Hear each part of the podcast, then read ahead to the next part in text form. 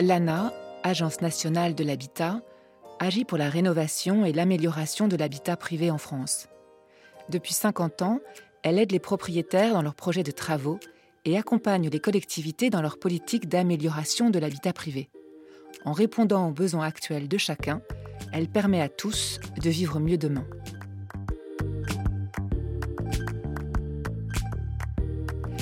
L'habitat dans tous ses états est une série de podcasts qui propose de faire un tour de France et de nous raconter des histoires d'usagers et d'habitats rénovés. Aujourd'hui, comment lutter contre le délitement des centres-bourgs et l'habitat indigne en milieu rural Nous sommes dans un village des Pyrénées-Orientales au petit matin.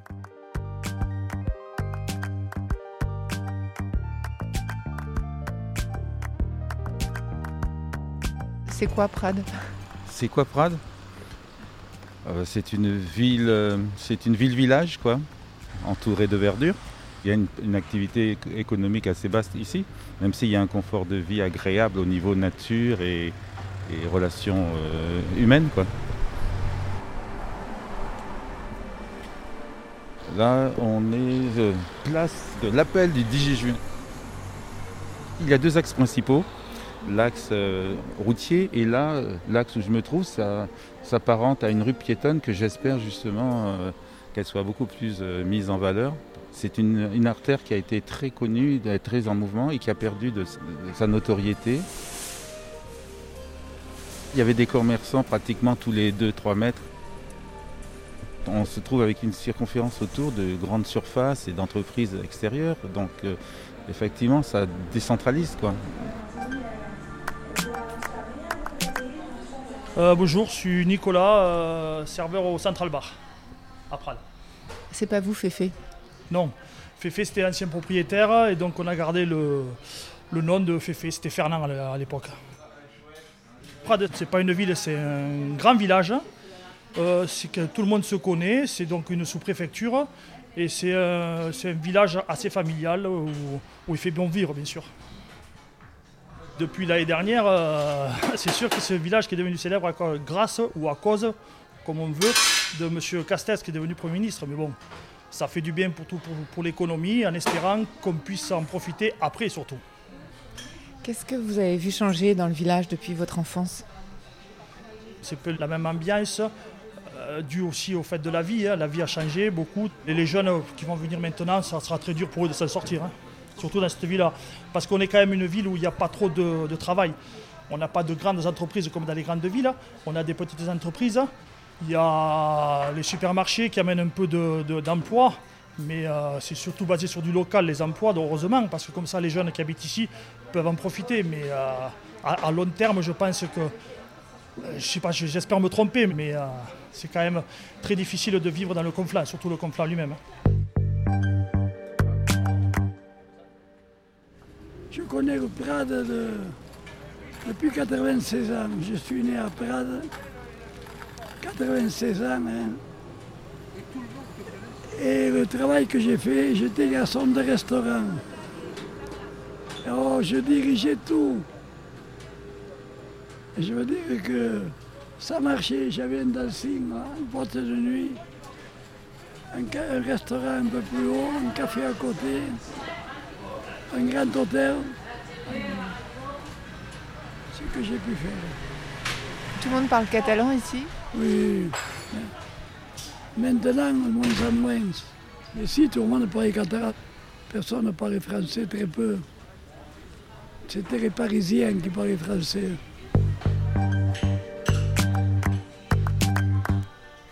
La situation de Prades, c'est que c'était une ville qui était riche à une époque. Hein, qui était assez. Euh, où, disons, il y avait une population intéressante, euh, qui était composée essentiellement d'agriculteurs et euh, essentiellement de, mineurs à cette époque-là. Donc la mine avait amené, disons, quand même du salariat intéressant. L'agriculture était florissante, donc des ressources. Ces ressources faisaient que la ville avait un certain potentiel de construction immobilière. Et à tel point que nous avions à peu près 5 à 6 entreprises du bâtiment qui, faisaient qui travaillaient sur Prague. Ces entreprises, petit à petit, ont disparu. Pourquoi? Les mines ont fermé, l'agriculture a périclité aussi, moyennant quoi la ville, petit à petit, s'est paupérisée. Ensuite, bon, c'est vrai qu'on était une petite ville qui accueillait pas mal de, d'alternatifs, entre guillemets. donc, euh, ça n'a pas aidé non plus à la chose. Et ces, alternatives ont conquis un petit peu les centres-villes au détriment des populations qui autrefois habitaient le centre-ville et qui sont allées habiter à l'extérieur, qui, qui, ont disparu du centre-ville et ils ont simplement loué euh, en centre-ville. Alors c'était n'importe qui qui pouvait s'y installer.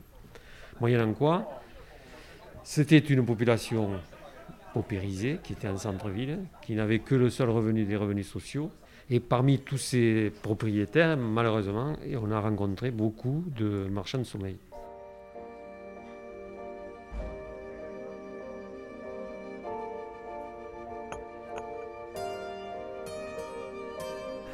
Voilà, donc je suis Yves Delcor, ex-premier adjoint de Jean Castex pendant 12 ans et actuellement maire de Prades depuis sa nomination à l'hôtel Matignon et ceci jusqu'au mois de mai 2022.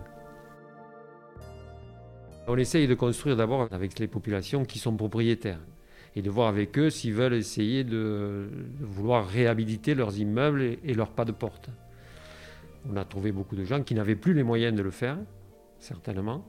Donc il ne restait plus qu'une solution, c'est la, la, la collectivité qui va se porter acquéreur de tous ces immeubles ou de tous ces pas de porte pour essayer de les réhabiliter. Donc on l'a fait en l'occurrence sur la rue du Palais de Justice, sur ces cinq immeubles. Petit à petit, on les a rachetés. On a mis tous les moyens à notre possession pour en venir à bout. Et on y est arrivé. Donc il faut essayer de faire venir une population dans des appartements cohérents et corrects, une population qui a un petit peu de moyens et qui permettra de consommer en ville. Il y aura une demande qui va s'installer. Donc cette demande, elle va par la suite être compensée par une offre qui va peut-être venir s'installer.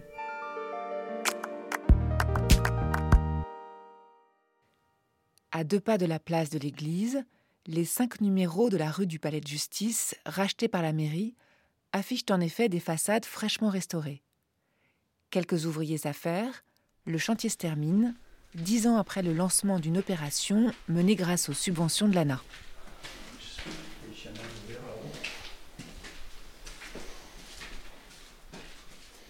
Je suis Isabelle Jory, je suis euh, chef du service Ville Habitat Construction à la DDTM des Pyrénées-Orientales. Nous nous trouvons à Prades devant, euh, devant l'îlot en fait, euh, qui a été confié à l'OPH 66 pour l'opération de réhabilitation dans le cadre de la tirerie.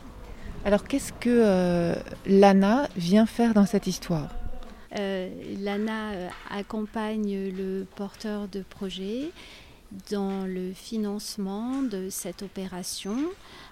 Au départ, dans le financement des études pour essayer de traiter sur cet îlot de l'habitat insalubre et un grand nombre de périls. Et après avoir financé les études opérationnelles euh, L'ANA euh, va ensuite euh, financer l'opération que le maître d'ouvrage, la commune de Prades, va rétrocéder à un opérateur qui est l'OPH 66 pour les opérations de démolition et de réhabilitation de l'habitat. En fait, c'était des, immeubles totalement, totalement insalubres il y avait 21, euh, 21 appartements, il me semble, à l'origine, euh, qui ont été euh, entièrement démolis et restructurés.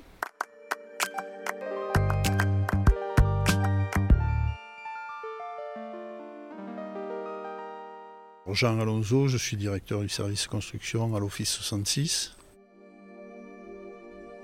Notre rôle est euh, de prendre toute la partie opérationnelle du chantier euh, dès le démarrage de, l'opération et de la mener jusqu'à la livraison euh, de l'établissement. Alors sur effectivement toute cette longueur de façade, nous avons une des façades qui est quand même remarquable, pour laquelle nous avons fait euh, un maximum euh, d'attention et qui nous a permis avec les entreprises que nous avions de conserver ce cachet qui est quand même bien, bien ressorti aujourd'hui après ces, mises en peinture et la conservation de cette porte d'entrée qui sera l'accès principal de ce bâtiment. Est-ce qu'il euh, y a quelque chose de satisfaisant aussi à réparer de, l'ancien et à améliorer de l'ancien? Ah ben, Conserver ce qui, euh, ce qui a été fait par nos aînés, euh, c'est, je dirais c'est très important.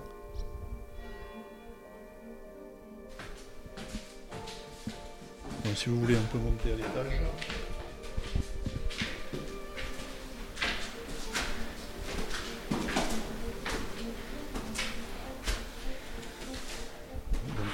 On rentre dans le logement, dans une partie à vivre, euh, séjour, cuisine. Et puis nous avons la partie nuit euh, en retrait. Donc tout ça très isolé. Même si les fenêtres sont ouvertes aujourd'hui, on peut se rendre compte qu'il fait bon vivre. malgré le soleil qui, chauffe sur le département. Cette réalisation euh, respecte effectivement un certain nombre de normes hein, euh, en termes de, de phonie, euh, de thermie, structurelle, mais vous, pouvez voir aussi le nombre de prises électriques sur la partie cuisine, sur la partie séjour. Il y a une recherche sur, sur le bien-être de notre futur client, sur la réalisation et, et on est très pointilleux sur, euh, sur toutes ces petites, euh, ces petites actions qui peuvent euh, faciliter la vie de, de, nos, clients par la suite. Vous, quand vous récupérez les clés, quel sentiment vous habite en général?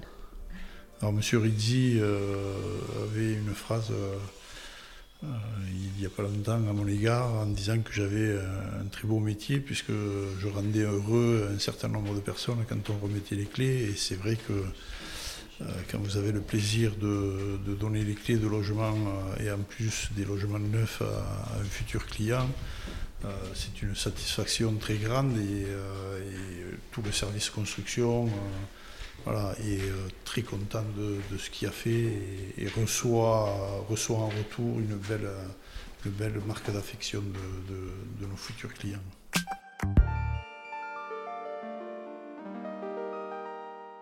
Il y a huit logements de mémoire qui ont été attribués à des personnes très modestes ou avec des, des difficultés de mobilité. Donc euh, c'est un des gros enjeux euh, du centre-ville de leur, permettre à la fois d'habiter et d'avoir toutes les commodités à proximité. Parce qu'on sait aussi que les plus modestes, s'ils se retrouvent euh, très loin, il y a des problèmes de, de mobilité, de voiture, de de moyens euh, financiers pour se déplacer, aller faire les courses, amener les enfants à l'école. Et euh, on voit bien là, comme euh, l'école est juste derrière et à proximité, tous les avantages, tous les atouts que peuvent représenter la réhabilitation de ces logements et en espérant aussi que par leur architecture, ça donnera aussi envie de poursuivre dans cette longue rue qui emmène jusqu'au centre par d'autres opérations de réhabilitation. Aldo Rizzi, directeur général de l'OPH 66 des Pyrénées-Orientales. Alors d'abord quelques éléments pour situer l'OPH 66 euh, dans le département. Nous sommes un bailleur social euh, qui a été créé en 1953. Nous sommes présents sur 130 communes nous gérons un parc locatif social de 14 000 logements. Pour vous donner un ordre de grandeur, nous livrons 300 logements neufs par an et nous procédons à la réhabilitation de 200 logements par an en réhabilitation intégrale. Pour construire 250-300 logements par an, il faut prospecter en permanence. Nous essayons, euh, dans un département qui a une euh, qualité environnementale exceptionnelle, dans un département qui a également euh, un volet entier de son économie centré sur l'agriculture, nous nous efforçons d'être le moins possible sur de la consommation d'espaces agricoles et donc sur de l'étalement urbain. Alors comment l'OPH 66 arrive dans cette histoire? De cette grosse rénovation, réhabilitation à Prades. C'est dans ce contexte-là où, lorsque la commune, la communauté de communes, les services de l'État nous informent que sur un secteur, il y a de l'habitat insalubre, donc il y a aussi une question de sécurité, une question d'hygiène et au-delà, une question de dignité pour ces locataires qui sont d'une certaine façon euh, entre les griffes des marchands de sommeil eh on peut, grâce au soutien de l'ANA et à l'accompagnement technique des services de l'État, eh être en mesure d'imaginer une opération en ayant un accompagnement administratif, un soutien financier qui va nous permettre de neutraliser le surcoût pour in fine livrer une opération avec un niveau de loyer qui soit équivalent d'une opération qui, dans un autre contexte, était moins difficile à supporter. Mais au-delà du portage administratif, de la solution financière et de la capacité du maître d'ouvrage, il faut d'abord un maître d'œuvre à la hauteur des enjeux. Il ne faut pas que pour un architecte ce soit juste une opération de plus. C'est une opération qui, paradoxalement, les opérations terroristes sont des opérations très complexes, mais ce sont de petites opérations. En l'espèce, on parle de 17 logements. On va engager de l'énergie, on va mettre de l'intelligence collective, euh, pour finalement 17 logements. Donc, dans le recrutement, dans la sélection de l'équipe de maîtrise d'œuvre, il faut qu'il y ait de la conviction. Des personnes qui, dans leur capacité à s'impliquer sur un projet, soient sur quelque chose qui les dépasse, parce qu'en effet, c'est de la lutte contre l'habitat indigne. Alors moi, la question que je me suis posée ce matin euh, en étant à Prades, est-ce que c'est un risque d'aller faire 17 logements euh, à Prades? Est-ce qu'il y a des candidats pour venir vivre en centre-bourg aujourd'hui? Il est clair que si on démolit pour reconstruire de la même manière, il est difficile d'avoir ensuite du logement neuf qui soit attractif. Aujourd'hui, dans un centre ancien, une fois qu'on a démoli, on va travailler main dans la main avec les architectes des bâtiments de France pour avoir une écriture architecturale qui s'inscrit à la fois dans un tissu urbain et qui va se démarquer néanmoins, et ensuite, on va se poser la question, aujourd'hui, la personne qui ne veut pas vivre avec euh, un jardin et un pavillon, elle a besoin de quoi en centre-ville? D'abord, la première chose, c'est qu'elle a besoin de lumière. Les centres anciens, ce sont des rues qui sont étroites. Aujourd'hui, la construction, c'est la lumière, on amène de la lumière. Donc il y a le logement, il y a l'environnement urbain du logement, et ensuite il y a les pôles d'attractivité, les services publics, les commerçants. S'il y a une dynamique d'ensemble, le pari mérite d'être pris, parce qu'ensuite, en effet, nous devons sortir un prix de loyer au mètre carré qui soit parfaitement maîtrisé. Qu'est-ce que ça vous fait quand vous prenez le terrain euh, avec des maisons qui s'écroulent et quand vous revenez quelques euh, mois, années plus tard dans quelque chose qui s'achève? Alors, je vais vous faire une mauvaise réponse. Pour l'heure, ça ne me fait rien et ça ne doit rien me faire. Je me l'interdis parce que pour l'heure, quand je suis sur le chantier, euh, je suis sur mon rôle de maître d'ouvrage et de constructeur. J'ai juste un sentiment, je suis moins inquiet maintenant que lorsqu'on a commencé à démolir, qu'on a posé la structure métallique et que le responsable que je suis comme maître d'ouvrage euh, a toujours une crainte. Une crainte parce que déconstruire un centre ancien, c'est complexe. Dans quelques semaines, je vais aller voir les locataires.